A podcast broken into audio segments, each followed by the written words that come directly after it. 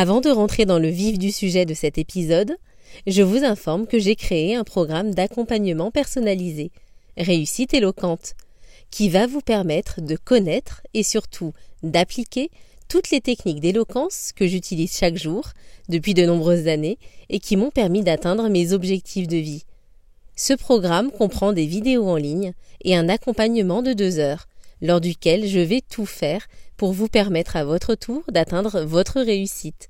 Pour en savoir plus, cliquez sur le lien dans la description.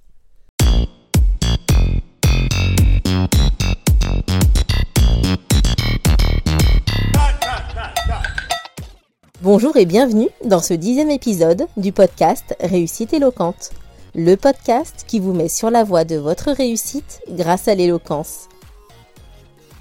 Aujourd'hui, nous allons aborder un sujet essentiel pour tout entrepreneur, l'art de convaincre pour développer son activité. Effectivement, pour réussir en affaires, il est essentiel de savoir comment convaincre les autres, pour soutenir votre vision et développer votre entreprise.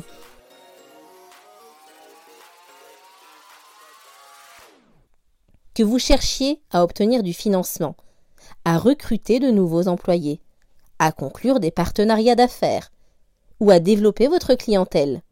La capacité de convaincre est une compétence clé que tout entrepreneur a intérêt à maîtriser. Comment pouvez-vous devenir un meilleur orateur et convaincre les autres de votre vision?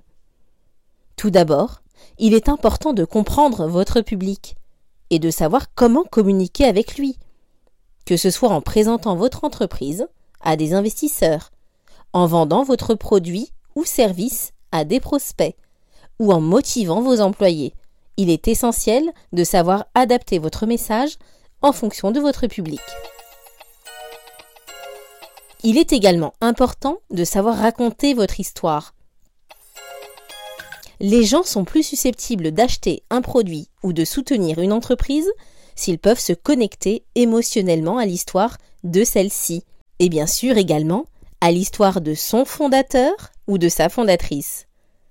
Par exemple, si votre entreprise vise à résoudre un problème social ou environnemental, tel que la lutte contre le réchauffement climatique, il est important de raconter votre raison d'être, la raison qui vous a amené à vous engager à résoudre ce problème, et comment votre entreprise fait la différence sur le marché, par rapport notamment à vos concurrents.